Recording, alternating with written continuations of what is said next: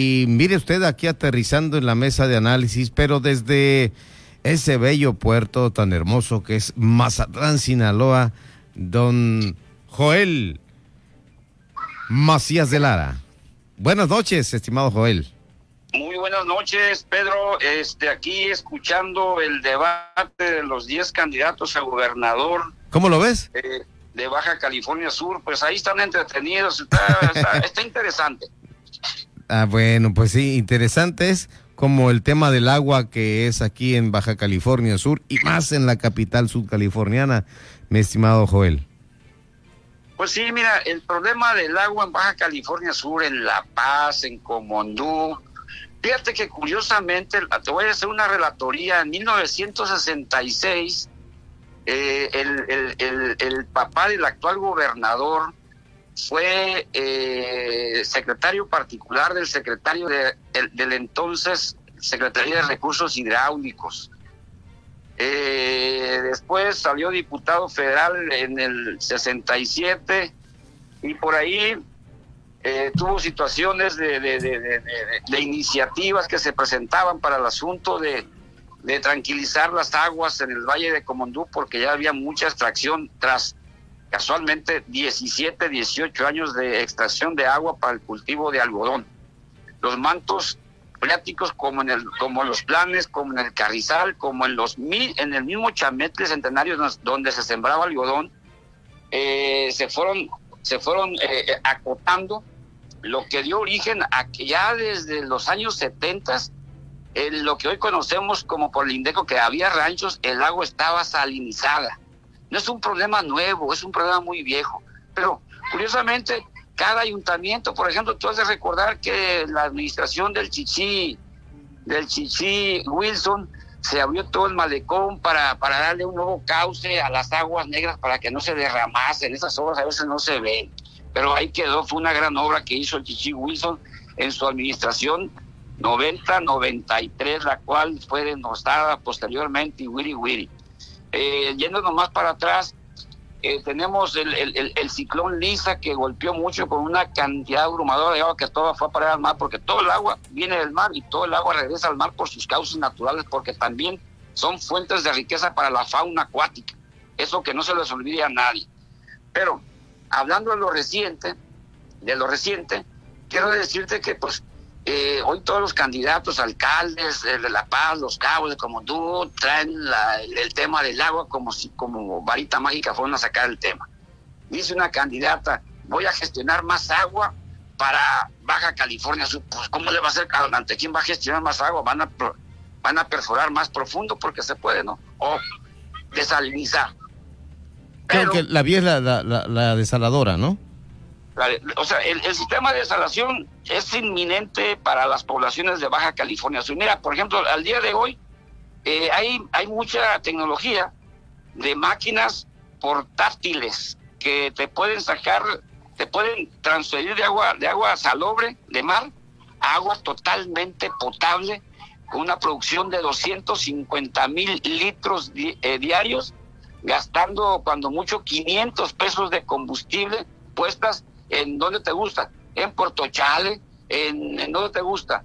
Eh, San Carlos, eh, los planes, o sea, llevar agua eh, potabilizada y, y, y, y 100% pura, se puede, pero no han querido invertir porque generalmente hay que recordar que la temporada ciclónica que ya empezó este 15 de mayo, eh, no tardan en llegar, que se quedan sin agua y no contamos en Baja California Sur con esas plantas que ahí están a la mano y que no son muy caras. Pero bueno, en La Paz, La Paz no cuenta con, con cartera libre abierta para bajar recursos de Conagua, porque el actual candidato de Morena, Víctor Castro Cosilla, siendo alcalde, y es una cosa que él no nos ha dicho a los sudcalifornianos qué hizo con ese dinero que desvió de Conagua, que le había entregado a Zapa para obras, para obras, para arreglar las redes subterráneas, para compra de medidores. Bueno. ¿Recuerda la cantidad, mi estimado Joel? 24 millones de pesos de su en el tiempo de su administración, esto debe haber sido en el en el 2007, 2006, 2007 cuando lo desaparecieron. Y no nos lo han dicho los subcalifornianos. Hoy eh, el, ayuntamiento de La Paz, por ejemplo, Estela Ponce no pudo bajar recursos porque estaba infraccionado el ayuntamiento. Eh, el anterior alcalde, Armando Martínez, que ya lo acaba de decir hace poco, tuvo que mediar vía la Comisión Estatal del Agua eh, para bajar recursos para compra de un stock muy grande de medidores. un concurso que a mí me tocó observarlo y verlo, que fue totalmente transparente. Eh, esta administración igual dijeron que iban a arreglar, pero no pueden estar infraccionados al día de hoy. Entonces, el candidato nos habla de que hay un guachicoleo, un guachicoleo de agua por todas partes, denunciando, por ejemplo, agricultores del, del, distrito 66 en Comundú, en, en, en, en, en franca, en franca eh, alusión a productores de apellidos Covarrubias, Pelayos, Gallos, y yo te quiero decir que tales denuncias son infundadas. Bueno, denunciaron y han usado eh, eh, eh, asuntos como por ejemplo que Albarzón y esto y lo otro, pero lo que me llama la atención es de que no denunciaron a la Conagua, a los funcionarios de la Conagua, que son los responsables de vigilar y no tolerar que nadie se pase de vivo eh, extrayendo más agua. Mira, te voy a decir, eh, en, los años 70, cuando estaban a punto de cerrar los pozos, los pozos para extracción de agua para siembra de algodón, cuando, cuando, cancelan la, siembra de algodón, eh, hubo muchos agricultores que fueron como 105, 108 que fueron infraccionados y que todavía hasta el año 2012, 2015 no podían ser sujetos para bajar recursos públicos federales porque estaban infraccionados desde ese entonces. Y ahí han, han ido mediante, mediante juicios, juicios, logrando salir apenas adelante después, saca la cuenta, 77 al 2012, ya son muchos años. O sea, un, un violador de, de, los mantos, un, violador que saca agua. 2007, ¿no? O sea, guateada, como, como, como se conoce en el argot pesquero eh, no puede ser perdonado ni en mil años. Joel, Joel, no, 77, no, 2007, ¿no? No, no, no, no, 67. 60, no, perdón, no, eh, 77, 77. En los años 70. 77, sí, ok. 77. Es correcto.